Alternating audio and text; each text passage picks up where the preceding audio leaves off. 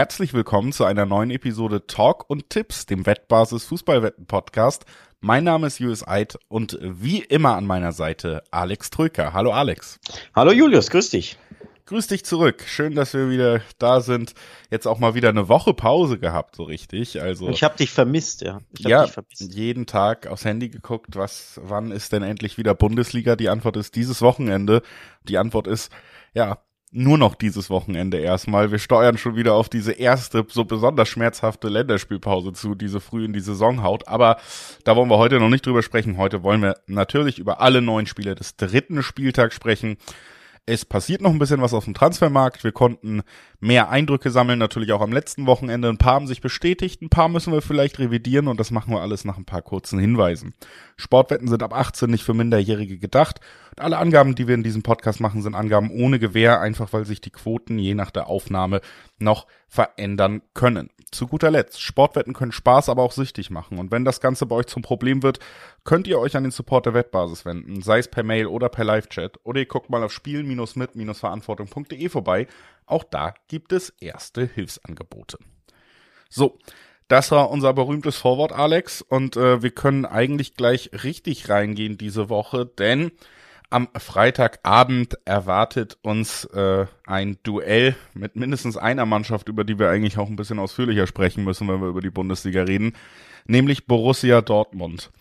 Die empfangen Heidenheim, nachdem sie mit einem späten Treffer glücklich ihr Auftaktspiel gegen Köln gewonnen haben zu Hause und dann bei Bochum alles Schlechte, was man im Köln-Spiel gesehen hat, nochmal auf die Spitze getrieben haben 1-1 ging es am Ende aus und selbst das fand ich ein bisschen glücklich. Also ähm, gerade offensiv einer Spitzenmannschaft nicht würdig, was wir dieses Jahr bis jetzt gesehen haben. Es war schwach, es war tatsächlich schwach, es war wenig, es war uninspiriert. Ernüchternd war es auch, ne? Für alle BVB-Fans, für alle, die sich vielleicht grundsätzlich einen spannenderen Titelkampf wünschen. Jetzt ist natürlich erst der zweite Spieltag und das war der erste Punktverlust des BVB, aber das, der Auftritt an sich, ne? Die Performance, die Leistung, das Auftreten war sehr, sehr ernüchternd, sehr, sehr bieder. Und deswegen denkt sich der BVB offenbar, da müssen wir noch was tun, vor allem in der Offensive. Und jetzt sind Breaking News hier am Donnerstagmittag, ähm, kursieren die durch das Netz, durch die Medien, dass der BVB in Niklas Füllkrug, den Bundesliga-Torschützenkönig der letzten Saison, wohl verpflichten wird. Also, da tut sich was beim BVB, Julius. Mhm.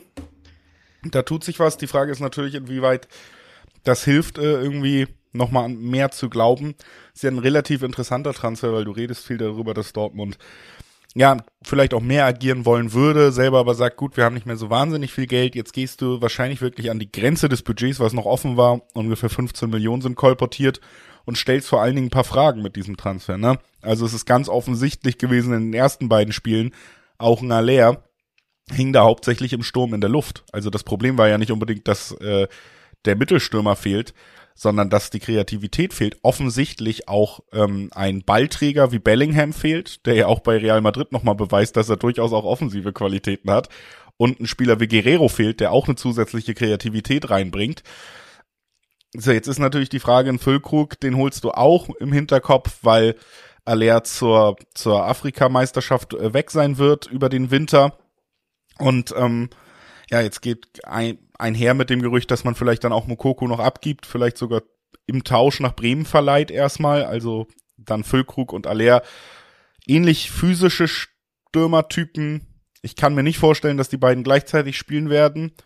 Und der Mittelstürmer an sich behebt auch nicht die Probleme, die wir in den ersten beiden Spielen in der Offensive gesehen haben. Die würde ich anders adressieren. Deswegen,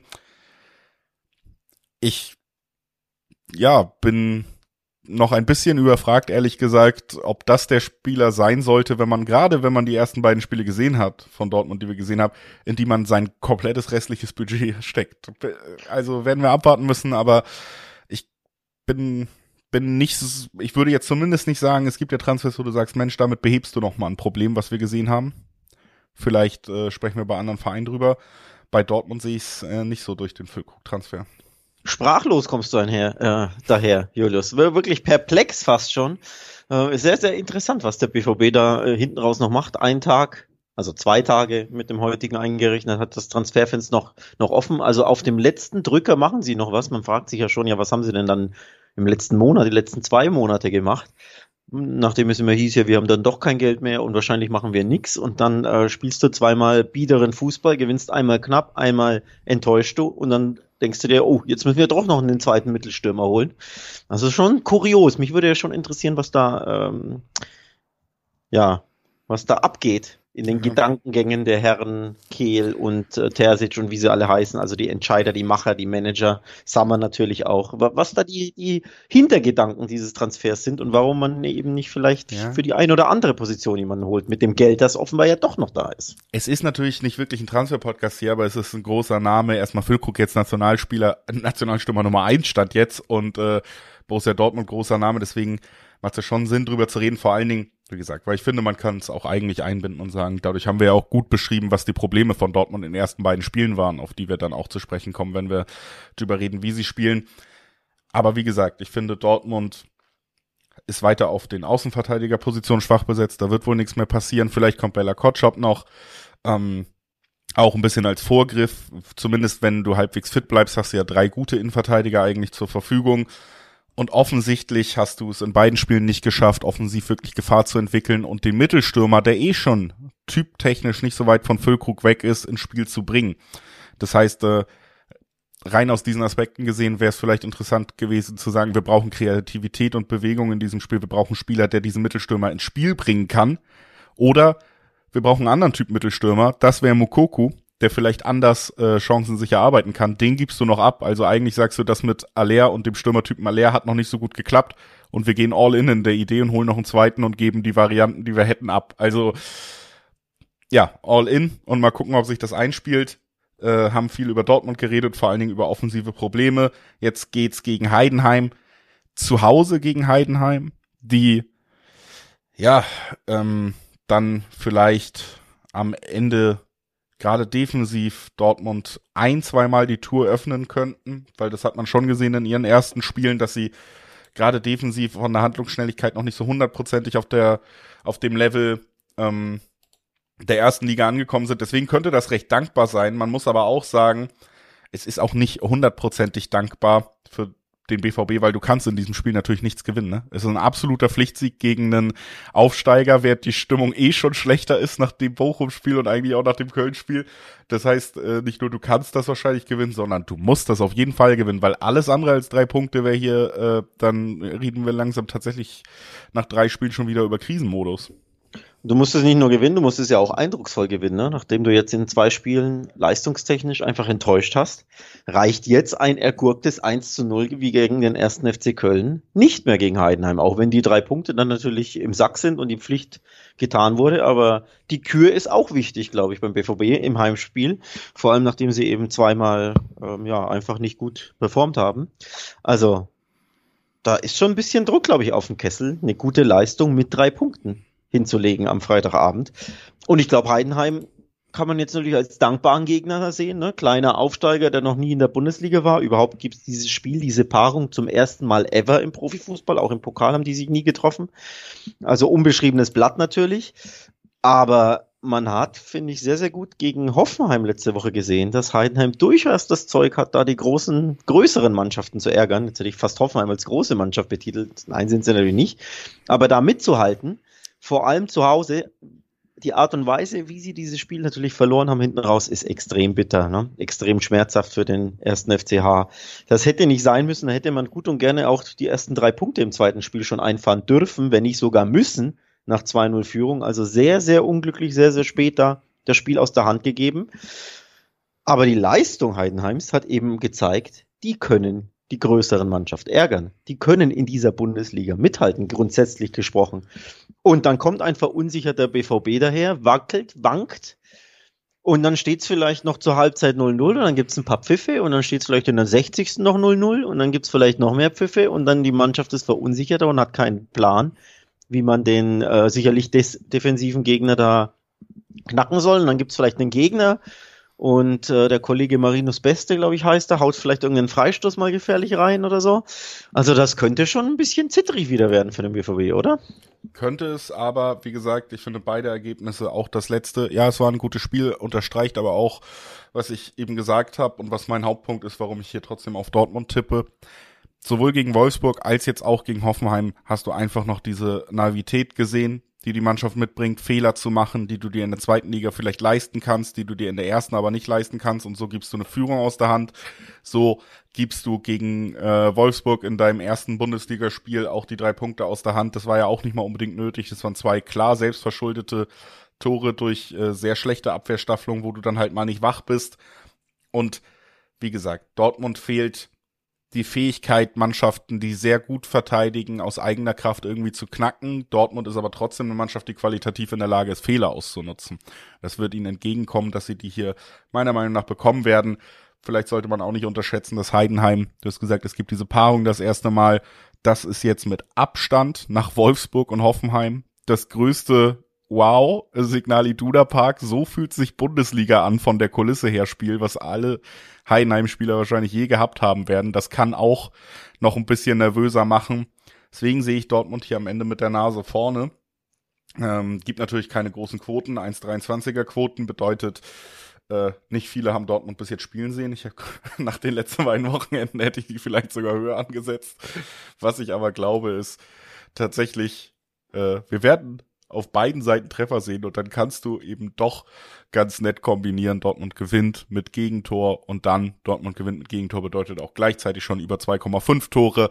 Das heißt, es sind so kleine Booster drin und ähm, damit brauchen wir noch deinen Tipp und dann müssen wir langsam Deckel drauf machen, weil wir schon viel zu lange über dieses Spiel geredet haben. Viel zu lange. Äh, der Kollege ist übrigens Jan Niklas Beste, ne? Ich habe Marinos Bester, das war, glaube ich, ein Spieler aus den 90ern, irgendwie da verwechselt. Kommt mir auch bekannt vor den Namen, deswegen habe ich, ich auch abgenickt. Ja, ja, der war, ich, war der beim HSV? Mhm. Irgendwie sowas, ich glaube, ne? Ich meine, war das Ende der 90er? Keine Ahnung. Also auf jeden Fall versehentlich da den einen oder anderen Namen vermixt aus ganz verschiedenen Generationen. Also Jan Niklas Bester, natürlich, Entschuldigung an dieser Stelle. Ja, am Ende muss da hier trotzdem der Sieg her. Und wenn es ein äh, 2 zu 0 ist, bei dem auch vielleicht ein bisschen gewirkt wurde, aber dann ist wenigstens das Handicap dabei und es liest sich schöner, ne?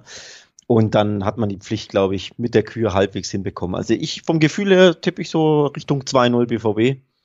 Ähm, oder aber 3 zu 1, weil einmal entwischt ihr immer einen Gegner, auch zu Hause, dem BVB. Und also ohne Gegentor habe ich das Gefühl, ist es eher seltener sie lassen ja hinten dann doch gerne mal, weil sie ins Risiko gehen, ein bisschen Räume und dann könnte vielleicht Heidenheim einmal durchstoßen, aber unterm Strich muss jetzt ein Spiel mit ein bisschen Signalwirkung und damit meine ich jetzt kein 5-0, 5-1, 6-1, sondern einfach ein komfortabler Sieg mit optimalerweise zwei Toren Vorsprung. Und das ist dann auch mein Tipp. Ja. Gut, dann haben wir uns da doch noch halbwegs geeinigt bekommen und müssen jetzt, wie gesagt, auch mal langsam Tempo aufnehmen und gucken auf das nächste Spiel. Da gibt es vielleicht nicht so viel zu besprechen.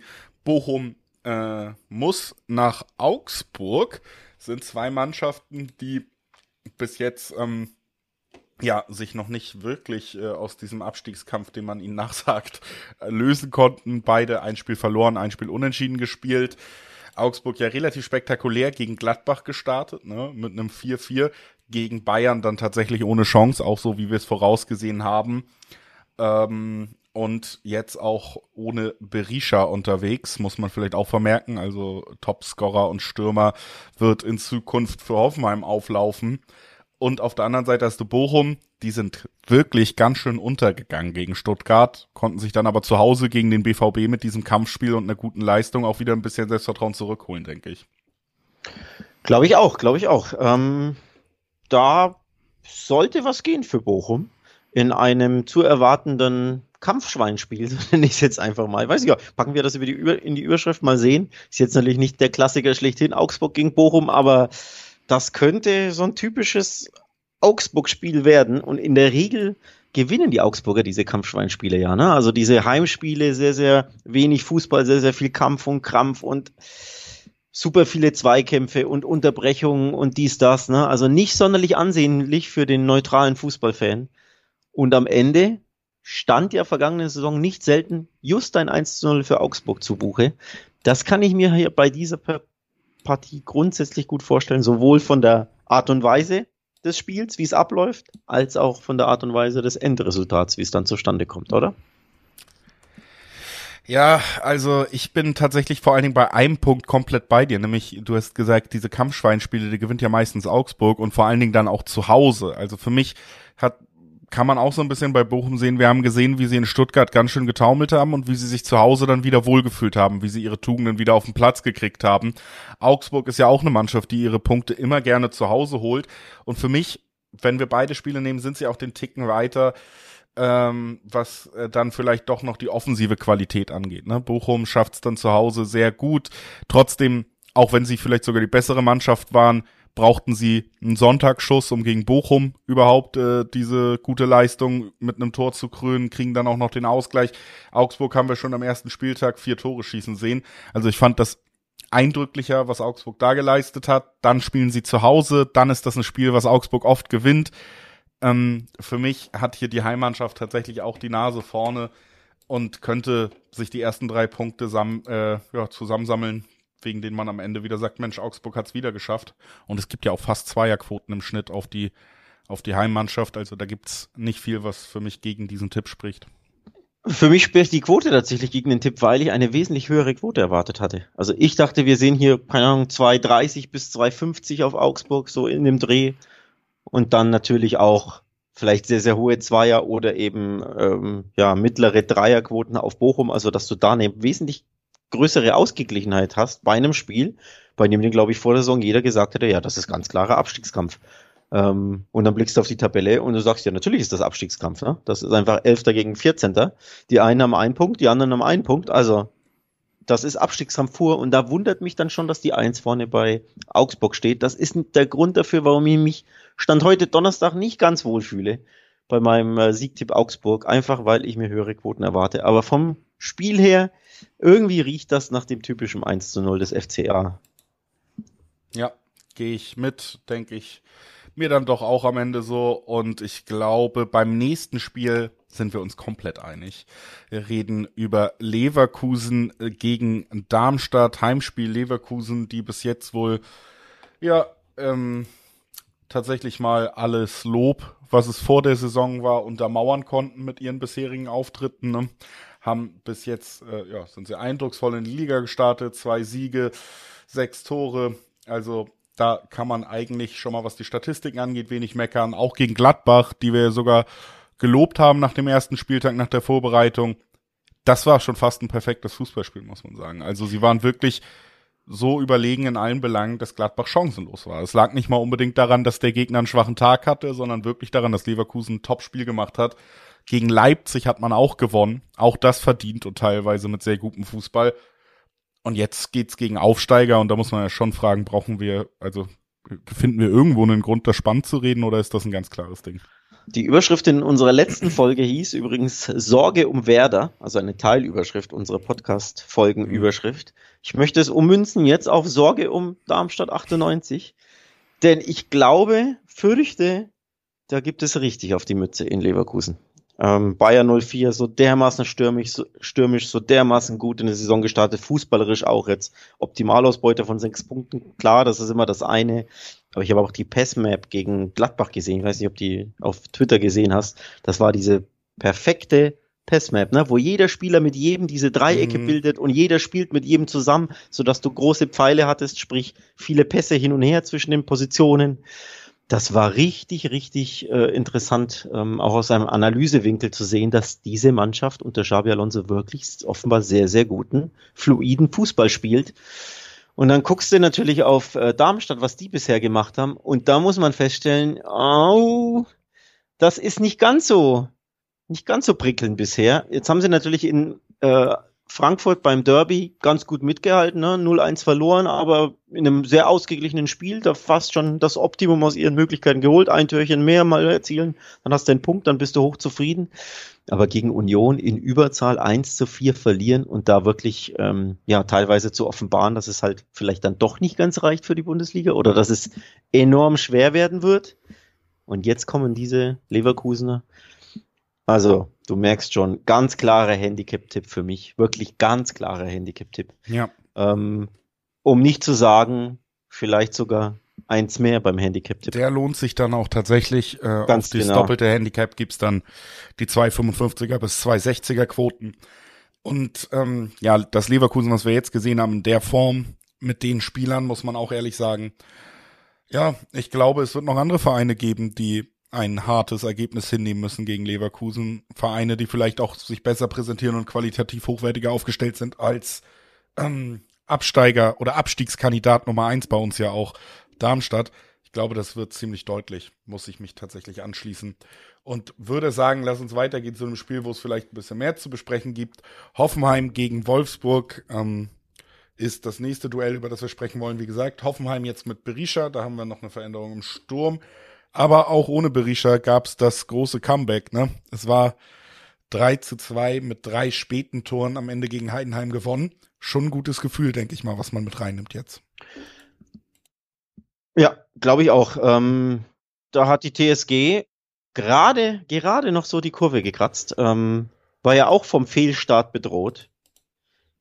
Und dann liegt man dann 0 zu 2 hinten in Heidenheim. Und du erinnerst dich, in der Besprechung letzte Woche hatte ich ja gesagt, Heidenheim war, war ähm, sehr, sehr gut unterwegs in Heimspielen. Ich glaube, 16 Spiele zu Hause nicht mehr verloren, irgendwie sowas. Und Hoffenheim sehr, sehr schwach auswärts. Und ich musste daran denken, als sie dann 0-2 hinten lagen, es war doch eigentlich dann doch ein klarer Heidenheim-Tipp. Warum habe ich mich denn nicht getraut? Ich habe ja gesagt, unentschieden ist möglich. Und ich kann mir vorstellen, dass Heidenheim, aber so richtig Mut hatte ich nicht. Ja, und dann war es das Spiel vorbei und dachte mir, genau deswegen hatte ich den Mut nicht. Weil Hoffenheim hinten raus dann eben doch noch kam und gerade so die Kurve gekratzt hat. Ähm, in einem fast schon typischen Bundesligaspiel, ne? Das auf das Messer Schneide liegt und dann, ah, weißt du nicht, das kann in die eine Richtung gehen und kann in die andere und ein spätes Tor macht dann alles zunichte. Also für Hoffenheim gerade so die Kurve gekratzt, aber du hast eben in diesem Spiel, finde ich, sehr, sehr gut gesehen, dass man diese Mannschaft einfach nicht leicht einschätzen kann. Ne? Da ja. gibt es einfach zwei Gesichter. Sie können hier das Spiel klar verlieren oder sie können wirklich ihre, ihre PS auf die Straße bringen und dann plötzlich auch drei Tore in der Fremde schießen und du denkst dir, ja klar, das ist dieses Hoffenheim, das vielleicht sogar in den Top Ten landen kann. Also ja. Hoffenheim ist einfach jetzt schon dritter Spieltag eine Rollercoaster-Mannschaft. Ne? Einfach kannst du nicht einschätzen. Ja, es setzt sich fort, was wir eigentlich seit Jahren auch in diesem Podcast über sie sagen. Sie sind einfach schwer einzuschätzen. Sie haben eine höhere Qualität als viele andere Mannschaften, die auch mal unten reinrutschen. Aber sie wirken einfach immer noch nicht stabil und verlässlich abrufbar, was dann das Leistungsvermögen vielleicht ist. Stabil wirkt Wolfsburg auf der anderen Seite ja schon, um auf den Gegner zu gucken. Aber ähm, auch abhängig von einer Personalie bis jetzt. Jonas Wind hat alle Tore erzielt in dieser Saison. Vier Tore in zwei Spielen, natürlich auch nicht die äh, schlechteste, schlechteste Statistik. Man sieht da schon, man hat einen klaren Plan. Die ist im Moment auf den Mittelstürmer auf Wind ausgerichtet bei den Wolfsburgern. Sind natürlich aber im Gegensatz zu Hoffenheim dann eine Mannschaft, die manchmal biedere Kost leisten. Kovac-Fußball ist das Gegenteil von Rollercoaster, zumindest im spektakulären Sinne. Und das ist natürlich aber auch eine Fähigkeit, die gerade Mannschaften wie Hoffenheim zum Verhängnis werden kann. Ne? Wenn du deine Aussetzer im Spiel hast, wenn du nicht äh, konstant diszipliniert bist und jetzt sogar einen treffsicheren Stürmer auf Wolfsburger Seite hast, dann liegst du zurück wie gegen Heidenheim auch. Aber Wolfsburg wird dich nicht drei Tore zurückkommen lassen. Das wird nicht funktionieren. Und wenn wir das so anlegen, sehe ich da tatsächlich Wolfsburg für mich als leichten Favoriten, ehrlich gesagt. Ähm, wenn man im Dreiweg tippen müsste, aber müssen wir ja nicht. Wir können uns ja auch ein bisschen aussuchen. Und ich glaube tatsächlich, dass wir hier am Ende ein Spiel sehen werden. Und jetzt pass auf, das ist äh, eine ziemlich hohe Quote, wo nicht beide Teams treffen. Da gibt's bis zu zwei 80er Quoten auf den Tipp. Also sehr, sehr hohe Quoten für diesen Tipp. Alle gehen davon aus, dass beide Teams treffen. Ich sag nein. Das wird ein Wolfsburg-Spiel und kein Hoffenheim-Spiel und deswegen werden wir wenig Tore sehen. Äh, antizyklisch tippen, finde ich stark, finde ich interessant. Ähm, ja, Quoten sprechen übrigens mir fast schon aus der Seele. Ich guckte auf diese Paarung und dachte, boah, da kann ja alles passieren. Ne? Das kann 2-1 Hoffenheim, ein 1-1 werden, ein 2-2 oder ein 1-2 Wolfsburg. Kein Mensch weiß, wie dieses Spiel ausgeht, so richtig fundiert. Und dann guckst du auf die Quoten und siehst ja, genau dieses Bauchgefühl wird bestätigt. Es gibt eine 2,50 auf Hoffenheim, hohe 3,80er Quoten aufs Remis, finde ich auch interessant. Ich hätte hier niedrigere Quoten aufs Remis erwartet. Ähm, und dann 2,60er, 2,70er Schnitt Quoten auf Wolfsburg. Also ganz klar diese kom fast komplett identisch ausgeglichene äh, Quotensache. Und das zeigt mir schon, im Dreiweg kann ich da fundiert kein, äh, keine Prognose abgeben. Normalerweise weißt du weißt es ja sowieso besser als jeder andere. Bei solchen Spielen neige ich dann zur goldenen Mitte und sage, ja, das ist so ein typisches Unentschieden-Spiel, aber wir haben ja just letzte Woche gesehen, Heidenheim, Hoffenheim, ne? War auch ja eher das Unentschieden mein Tipp, aber hinten raus fällt irgendwie immer dann noch ein Türchen oder sehr, sehr häufig ein Türchen, sodass dann doch die eine Mannschaft gewinnt und das Remis nicht aufgeht. Deswegen finde ich dieses Spiel sehr, sehr schwer zu tippen im Dreiweg. Urbauchgefühl wäre tatsächlich das Remis, aber will ich mich aus dem Fenster lehnen? Schwierig. Ähm, ich hätte aber tatsächlich dann den Counterpart zu dir gespielt und gesagt, ja, wenn ich was anderes außer Dreiweg tippe, dann ja wohl, dass beide treffen. Finde ich sehr schön, äh, markiere ich mir hier. Äh, wir brauchen ja auch immer die, wer hatte am Ende recht, äh, Spiele untereinander. Deswegen bin ich sehr gespannt, wer da am Ende recht haben wird. Und würde sagen, wir machen weiter mit dem nächsten Spiel in unserer Liste. Stuttgart gegen Freiburg steht da bei mir auf dem Zettel. Das ist natürlich auch durchaus ein spannendes Spiel, ähm, vor allen Dingen, weil ich hier ähm, mal gucken, wir gucken jetzt mal, ob du herausfindest, was ich meine. Aber ich sehe bei diesem Spiel und bei diesen Tipps vor allen Dingen eine sehr, sehr spannende Quote, die ich sehr gerne anspielen möchte. Das äh, kann ja nur die Dreierquote von Freiburg sein. Ja. Also da direkt mal vorweg. Ähm, das finde ich schon sehr interessant, ehrlich gesagt. Das, äh, ich verstehe es, warum es interessant ist. Ohne dass es natürlich, also es ist wie immer nicht abgesprochen hier, ne? Diese Tipps gehen ja immer live on air. Das ist hier, wird hier nicht vorher vor der Folge abgesprochen. Tippst du das eine, dann tippe ich das andere. Nee, nee, so funktioniert der Podcast hier nicht. Das ist immer hier ähm, direkt spontane Tipps, frisch von der Leber weg und ich habe keine Ahnung, was du tippst und dementsprechend kenne ich dich aber so gut, um zu wissen, wenn Freiburg oder Union hohe Zweierquoten oder generell Zweier- oder Dreierquoten haben, dann springst du da in aller Regel immer drauf, außer der Gegner heißt natürlich Bayern München. Aber ansonsten liebäugelst du immer mit diesen Tipps. Völlig verständlich in dem Fall. Und ich untermauere das sogar mit einer Statistik, warum das sehr viel Sinn macht, hier zu sagen, boah, der SC Freiburg zu Dreierquoten, das kann man mal anspielen. Der VfB Stuttgart hat jedes seiner letzten sechs Bundesliga-Spiele äh, gegen Freiburg verloren muss man sich mal vorstellen. Na, Freiburg gegen Stuttgart, das ist ein Freiburger Ding. Dann findest du hier Dreierquoten auswärts. Das ist definitiv eine Opportunity, die man hier tippen kann, ja. Ja, Stuttgart äh, sich auch nochmal personell eigentlich geschwächt in den letzten Wochen des Transferfensters, ist für mich ähm, eine Mannschaft, die sicherlich Angst haben muss, unten reinzurutschen, wenn nicht alles gut läuft und die vielleicht über eine gewisse, ja, Quali technische Qualität, äh, über Tempo verfügt, aber jetzt auch nicht die Mannschaft ist, die ich Woche für Woche gewinnen sehe. Bis jetzt Woche für Woche gewonnen hat ja auch Freiburg, ne? Beide Auftaktspiele gewonnen, Jobs erfüllt, wie immer, Freiburg und Union. Du hast sie beide genannt. Ich sehe das nicht mehr als Überraschungsmannschaften. Wir sehen so lange, wie gut die ihren Job machen, wie diszipliniert die ihre fest, festen Muster spielen, ihre Systeme spielen können, wie der Trainer das über Jahre und Jahre mit denen aufbauen durfte. Und das ist einfach eine große Fähigkeit. Ich sehe Freiburg definitiv auch als Kandidaten auf die Europa League Plätze wieder dieses Jahr. Und da ist eine große, große Menge Platz dann zu dem, wo ich äh, Stuttgart am Ende dieser Saison sehe. Deswegen ist Freiburg für mich hier ohne Zweifel die Mannschaft, der man Sieg absolut zutrauen kann in diesem ja. Aufeinandertreffen. Und das mit Dreierquoten im Dreiweg, also dass der vermeintliche Favorit für mich direkt Dreierquoten abwirft, das kriegen wir manchmal nicht mal hin, wenn wir Tipps kombinieren. Also für mich ist das tatsächlich gerade in Kombination mit dieser Quote ein No-Brainer. Ich finde es auch sehr interessant, sehr, sehr lukrativ, vor allem da die drei anzuspielen. Ähm, möchte aber ein kleines Warnzeichen aussprechen. Denn ja, sechs Spiele verloren, Frei, äh, Stuttgart gegen Freiburg, aber Achtung, unter Sebastian Hoeneß hat der VfB Stuttgart keine seiner Heimspiele verloren. Fünf Heimspiele sind es unter Hoeneß, der ja letztes Jahr im, ich weiß gar nicht wann früher oder wann angestellt wurde. Davon gab es drei Unentschieden und zwei Heimsiege und eben keine Heimniederlage. Heißt, wenn Freiburg gewinn, gewinnen sollte, wäre es Hoeneß erste Heimniederlage als VfB-Coach. Das nur als ja, als kleiner Asterix, als Sternchen am Satzende des Tipps. Es ist nicht so leicht, in Stuttgart zu gewinnen, seitdem Hönes da ist. Ne? Das wollte ich nur damit anmerken. Deswegen habe ich, es wird gut, so kann man es natürlich auch sehen. Deswegen, ich bin mir vom, vom Gefühl her nicht hundertprozentig sicher, sage ich auch ganz ehrlich. Also ich bin nicht so ganz klar, auf Freiburg wird das auf jeden Fall gewinnen. Nee, aber die Chance ist natürlich enorm, aufgrund dieser großen Quoten da einfach schön abzusahen. Und deswegen äh, verstehe ich jeden, der das anspielt, ja.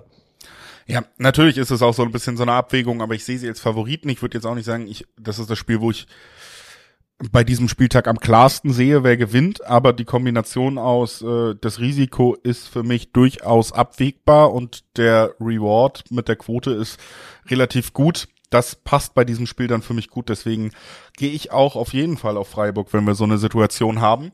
Und weißt du, wo ich auch auf jeden Fall drauf gehe? Auf wettbasis.com. Das ist nämlich eine Top-Seite und die wollen wir euch nochmal kurz empfehlen. Da bekommt ihr nämlich auch über die Bundesliga hinaus den kompletten Überblick übers Fußball und auch Sportwochenende und natürlich auch die Woche. Da bekommt ihr Vorschauen von Experten, ihr bekommt Tipps, ihr bekommt Quotenvergleiche, wo diese Tipps am lukrativsten dann auch genutzt werden können. Also wirklich wettbasis.com, da wird man dem Namen gerecht, eine absolute Basis für euch. Also schaut da auf jeden Fall mal vorbei, während wir in Bremen vorbeischauen, Alex. Es geht Bremen gegen Mainz und vor allen Dingen dann wohl auch Bremen ohne Füllkrug, ohne Doppelsturm Duck Füllkrug. Ja, das ist ein Schlag ins Kontor. Ich hab's ähm, meiner Mini-Bremen-Timeline so ein bisschen äh, auf Twitter ähm, mal ins Kontor geschrieben oder ich habe es einfach formuliert auf Twitter. Ich verstehe, dass Werder Bremen offenbar Geldnot hat. Das liest man ja immer wieder aus den Bremen-Quellen, dass sie da einfach nicht, nicht finanziell nicht gut gebettet sind, dass sie da Probleme haben. So gesehen versteht man natürlich, wenn man dann eincasht für Füllkrug, der 30 ist und der vielleicht zwischen 15 mit Boni bis zu 20 Millionen einspielt, also wahrscheinlich sehr, sehr viel Geld, dringend benötigt das Geld für Werder Bremen. Aber sportlich ist das ja ein dermaßener Einschnitt, ihn abzugeben, den Torschützenkönig, den Torgaranten.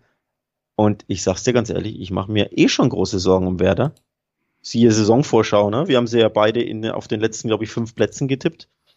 Also wir machen uns beide große Sorgen sportlich um Werder. Und wenn die dann ihren Torjäger jetzt noch abgeben, dann droht doch erst recht der Abstieg, Julius. Also ich habe große Sorge für Werder, dass das nach hinten losgeht. Dann hast du zwar schön Kohle auf dem Konto, spielst du aber nächstes Jahr zweite Liga. Ja, äh, was heißt Kohle auf dem Konto, ne? Wahrscheinlich hast du keine Kohle auf dem Konto, sondern irgendeine Rate noch pünktlich zurückgezahlt. Das ist ja natürlich das Problem bei solchen, äh, bei solchen finanziellen Lagen und Vereinen, dass sie da am Ende drauf angewiesen sind. Also ich glaube tatsächlich, dass Werder Bremen in der Lage ist, wenn jemand sagt 15 Millionen, ähm, dann brauchen sie das. Und ich bin mir auch ziemlich sicher, dass Füllkrug für diesen Sommer eh als Verkaufskandidat geplant war. Das hat sich ja eh lange irgendwie so fortgesetzt, dass man dachte, Mensch, der bleibt doch, damit habe ich eigentlich gar nicht gerechnet, auch aus Vereins- und finanzieller Vereinssicht. Also so ganz überraschend dürfte das vielleicht für keinen kommen, aber es ist natürlich ein herber Schlag, das haben wir bei Werder hier immer gesagt. Defensiv ist das selten Erstligatauglich und dann hat man eine ganz gute äh, Offensive auf den Platz gestellt und konnte das irgendwie so ein bisschen ausbalancieren und am Ende nicht absteigen.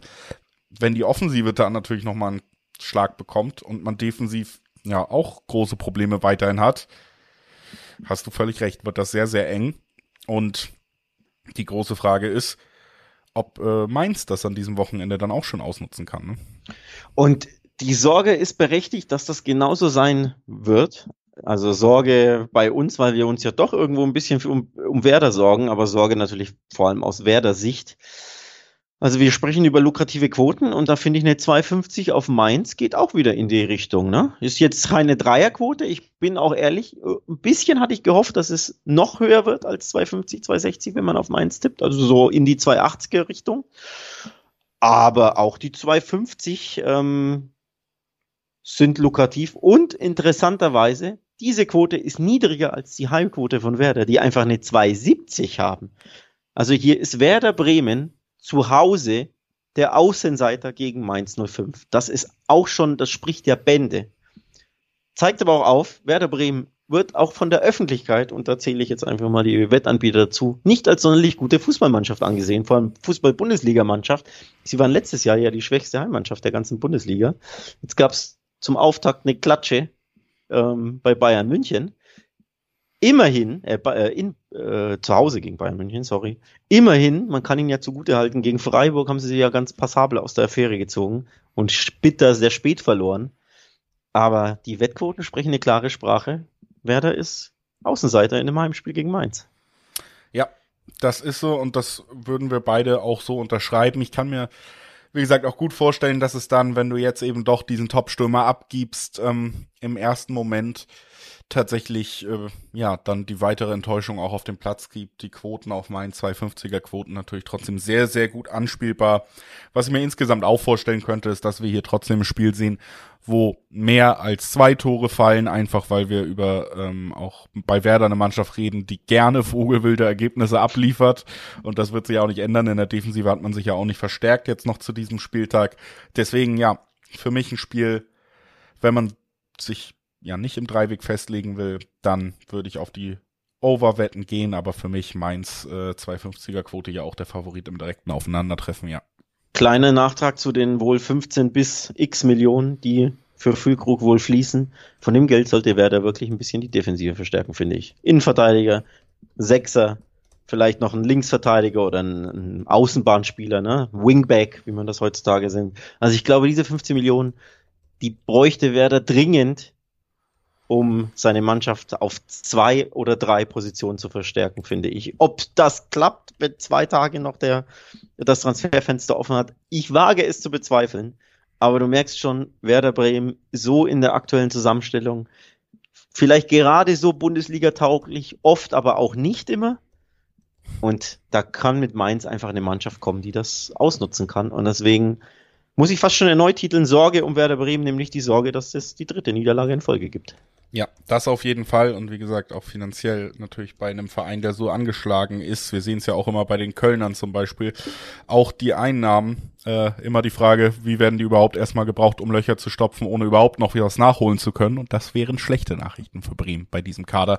Und dem, was wir bis jetzt gesehen haben, Schlechte Nachrichten gibt's auch für die Bayern. Die müssen nämlich am Samstagabend zu ihrem Angstgegner nach Gladbach. Und da lief es in den letzten Jahren, glaube ich, so unrund aus Münchner Sicht wie nirgendwo anders in der Republik. Und deswegen, ja, kann man das vielleicht tatsächlich ein bisschen spannend reden, auch wenn man sagen muss, Gladbach hat sich in der letzten Woche dann wieder ein bisschen des Kredits aus der Vorbereitung eingebüßt. Ja, es ist wirklich der Angstgegner. Das ist äh, fast schon paradox was Bayern da abliefert, wenn es gegen Gladbach geht. Egal in welcher Form Gladbach ist. Ne? Selbst wenn die irgendwie ewig nicht gewonnen haben, dann kommen die Bayern und dann gibt es einfach eine Abreibung aus Münchner Sicht, die man nicht erklären kann. Wir denken ja schön zurück an dieses 0 zu 5 im Pokal, ich glaube vor zwei Jahren war es, ne? 2021, das ja komplett aus dem Nichts kam.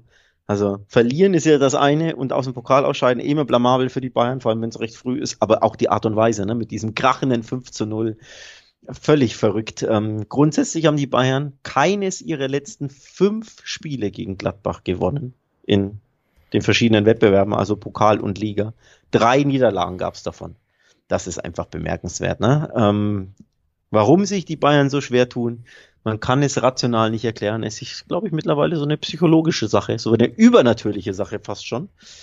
Das bringt mich natürlich dazu, dich zu fragen, ja, geht's einfach so weiter? Kann Gladbach hier erneut die Bayern ärgern?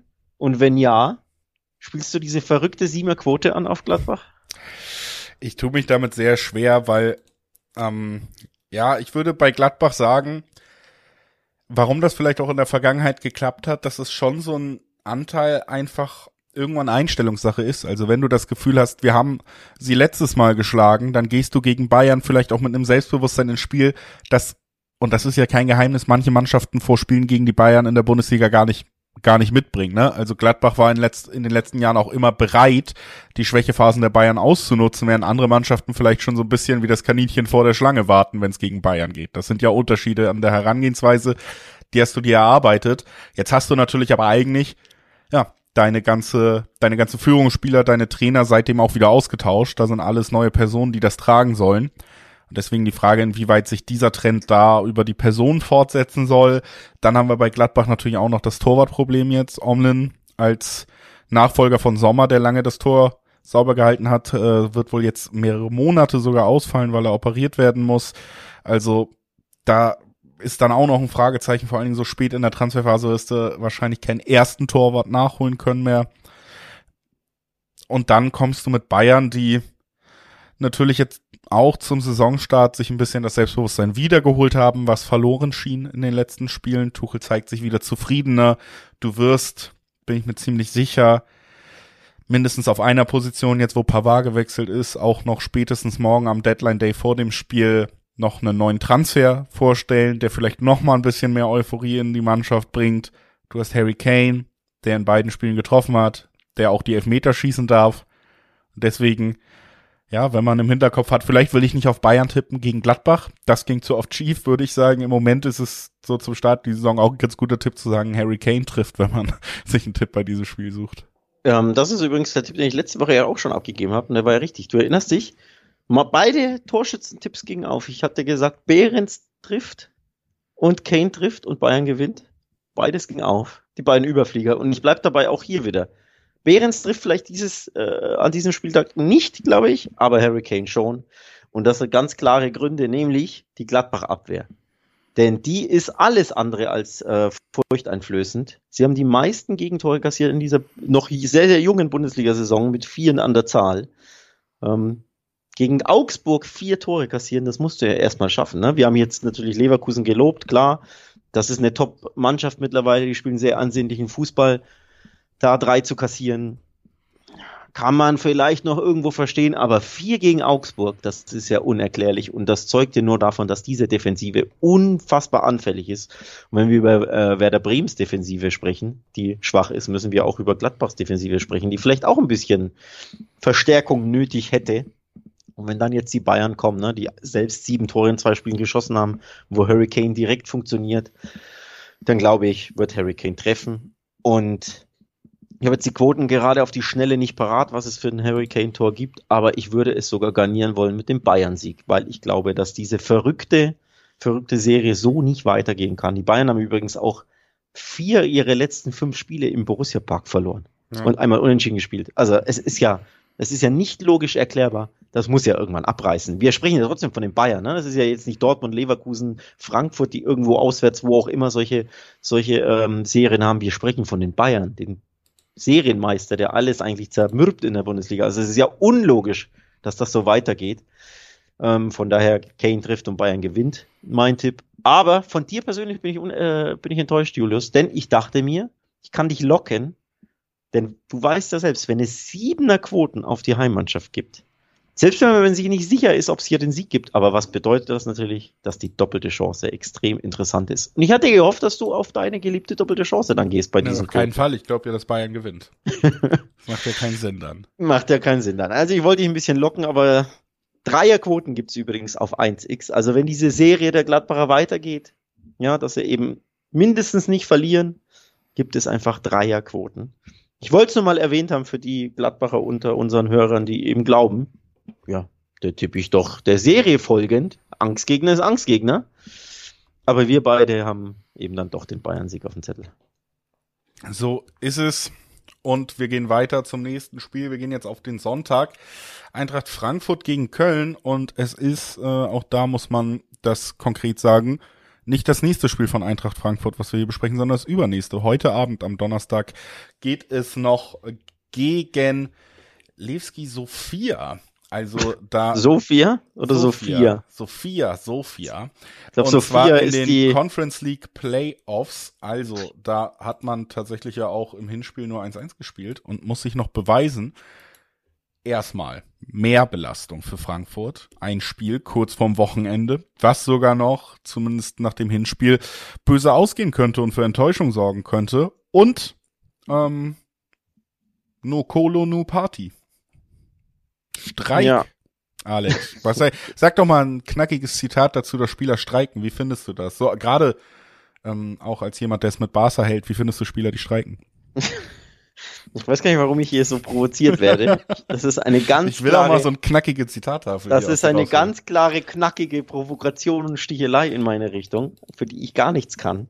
Ähm, aber wie ich das finde, ja natürlich nicht so gut. Ne? Also der Haussegen bei äh, Frankfurt ist ein bisschen schief jetzt, weil Kolo eben streikt, weil Kolo weg will zu PSG, weil Frankfurt ihn nicht verkaufen will, weil das Angebot von PSG nicht ausreicht. Also sie bieten wohl bis zu 80 oder so oder 80 und ein bisschen Bonus und die Eintracht will wohl ganz klar die 100 vielleicht, dass die gekratzt wird.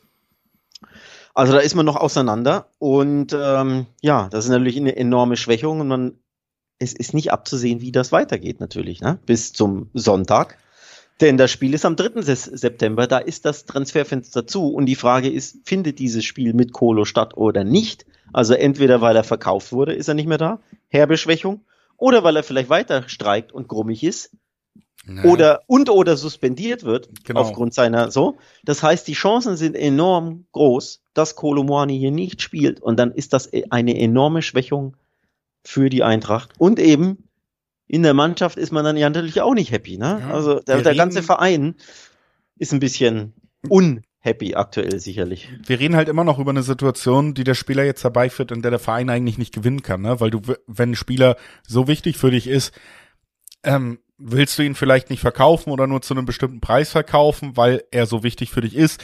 Gleichzeitig kannst du ihn aber auch nicht weiter einsetzen. Gerade Frankfurt reden wir auch über eine sehr emotionale Fanbase zusätzlich noch, von der der Verein auch zehrt und lebt. Das heißt, du kannst ihn ja eigentlich auch nicht jetzt nicht verkaufen nach dem Streik und morgen verkünden, wir hatten ein nettes Gespräch, alles ist wieder gut. So freundlich und diplomatisch sehen die Fans solche Geschichten nicht. Und dann stehst du da zumindest erstmal wieder, selbst wenn er bleiben sollte, vor einer Phase, wo er sich erstmal wieder, ne, auch das stimmt natürlich über Fußballfans mit ein paar Toren, den Credit zurückerarbeiten muss. Aber ob das direkt äh, zwei Tage nach Ablauf des Deadline Days passiert, also am Sonntag gegen Köln, ich glaube, da werden wir ihn in keinem Fall sehen, egal wie es ausgeht. Zweitens, interessant bei diesem ganzen Transfergemenge ja auch, mit Etikje ähm, hat äh, PSG vielleicht einen der wenigen Stürmer, die ins Profil passen würden, die Frankfurt sich dann sichern könnte, um Kolo irgendwie zu ersetzen, Kolomoani. Heißt, ähm, da hat man vielleicht sogar die Möglichkeit, doch noch diesen Tausch zu machen, plus Geld mitzunehmen. Also bin sehr gespannt, was da noch passiert. In jedem Fall ist es eine schlechte Nachricht für Frankfurt. Egal, was passiert, zumindest Short-Term. Also wir haben jetzt Nervosität um Verein, wir haben Diskussionen, wir haben wütende Fans, wir haben den Top-Stürmer, der wahrscheinlich nicht spielen wird. Und dann haben wir Köln. Mh, hm, die haben keinen Top-Stürmer. Das ist natürlich das, der Vorteil von Frankfurt, dass wir hier über eine Mannschaft. Köln hat leider ja alle Erwartungen erfüllt, die wir bis jetzt hatten. Ne? Man spielt zwar gut als Mannschaft zusammen, aber die Qualität des Kaders macht super schwer in der Bundesliga was zu holen. Ich habe übrigens trotzdem noch einen Nachtrag zu dir, zu deiner Barca-Stichelei. Denn so könnte ich die Brücke dann doch spannen, auch wenn Barcelona hier nichts, wirklich nichts mit dieser Personal zu tun hat. Aber, Achtung, gibt eine kleine Parallele. Wer ist der Berater von Kolumani? Der gleiche Berater, den auch Usman Dembele hat. Und da kommt das Thema Streik dann wieder ins Spiel. Der hat sich ja damals beim BVB weggestreikt. Mhm. Hat auch jetzt kein gutes Bild abgegeben beim Wechsel zu PSG im Sommer. Denn eigentlich hat er immer gesagt, nö, natürlich will ich bei Barca bleiben, hat dann verlängert letzte Saison, war super glücklich, nie war die Rede davon, dass er plötzlich jetzt doch wechseln könnte. Und dann wurde ihm, während Barcelona in den USA war, dann doch der Kopf verdreht vom PSG. Und von einem Tag auf den nächsten, zack, ja, ich will jetzt zur PSG. Und wer zieht im Hintergrund die Fäden? Musa Sissoko, der Agent und Berater von sowohl Dembele als auch von Kolomuani. Und dann weiß man eben, warum sich die Spieler so entscheiden, wie sie sich entscheiden und so die Dinge tun, wie sie sie tun. Sehr zum Unwohle des Vereins, weil dahinter eben ein gewisser Berater steckt. Und deswegen ähm, fürchte ich, ist das eine sehr, sehr hässliche Episode für den, für die Eintracht, die auch, glaube ich, nicht schön endet. Also ich glaube, er wird wechseln wenn du mich nach dieser Prognose fragst. Weiß nicht, ob man das tippen kann bei Bwin und Co., aber zumindest glaube ich, dass sie ihn verkaufen werden, weil das Paket dann, glaube ich, doch interessant ist. Den Spieler, den Frankfurt bekommt, das ist ein sehr, sehr großes Talent. Ekitike heißt er, glaube ich, oder? Etikite. Du hast den anders ausgesprochen. Etike, mir habe ich gesagt, aber ja, es sind natürlich viele Ts und Ks, also da bitte ich Und Is und ja.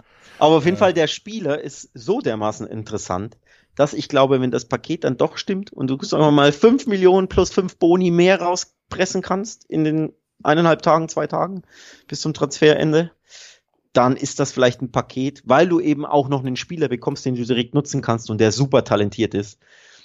Da wird sich die Eintracht schwer tun, da Nein zu sagen. Also allein schon 80 Millionen und Nein sagen, aber 80 Millionen und diesen Spieler, den du ja wirklich auch in zwei Jahren wieder für 50, 60 verkaufen könntest, wenn die Entwicklung halbwegs normal ist. Deswegen glaube ich, Kolomouani wird am Sonntag nicht spielen, weil er nicht mehr der Eintracht angehört. So, und dann kommen wir mal zum Tipp für das Spiel auch. Das machen wir so. hier eigentlich. Ach, da war ja was. Ne? Ach so. Ach so. Ähm, ich glaube, Eintracht Frankfurt ist so ein emotionaler Verein, dass solche Sachen tatsächlich auch einen Einfluss haben. Deswegen Lieblingstipp. Unentschieden. Ähm, doppelte Chance. Ich glaube, Köln kann hier was mitnehmen und ein taumelndes und emotional angeschlagenes Frankfurt mit ja, Fans, die nicht so ganz zufrieden sein werden an diesem Wochenende, die wird man zumindest mindestens einen Punkt wird man da abbringen können. Auch Mehrfachbelastung so früh in der Saison bei Frankfurt jetzt, das hat kaum ein anderer Verein, ne, haben wir jetzt gesagt, spielen heute Abend noch. Also, für mich ein Spiel, wo Köln tatsächlich mindestens einen Punkt abtrotzen kann, vielleicht sogar alle drei. Das heißt, X2 mein Tipp gibt im Schnitt 1,8er Quoten. Das ist auch völlig in Ordnung für eine doppelte Chance, zwei von drei Ausgänge und immer noch eine Quote, die sich lohnt. Deswegen hier mein Tipp, die doppelte Chance auf Köln. Weil ich sag, die Diva ist halt eine Diva. Ja. Und ich sag, das Unentschieden wird hinten raus gerne von mir getippt, deswegen tippe ich hier Unentschieden, aber habe logischerweise das gleiche Gefühl wie du.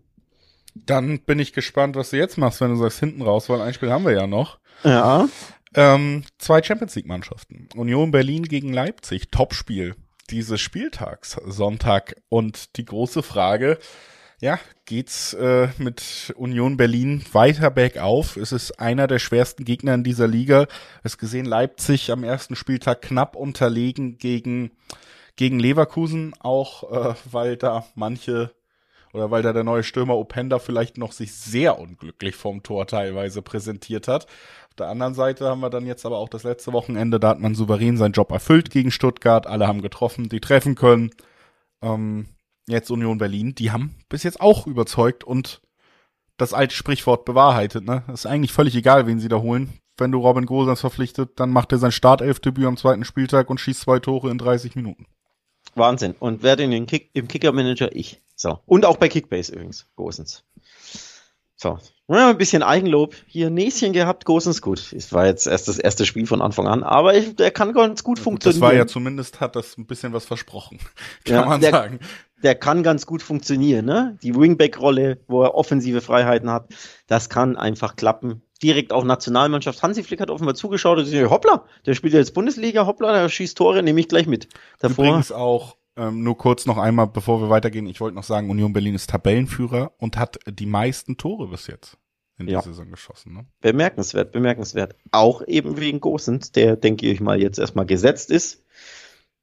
Und da natürlich vielleicht ein bisschen für Trouble in der Hintermannschaft von Leipzig sorgen kann mit seinen Läufen und seinen Flanken und seinen offensiven Spielstil und deswegen erwarte ich hier ein sehr, sehr unterhaltsames Fußballspiel, ein sehr, sehr interessantes Fußballspiel.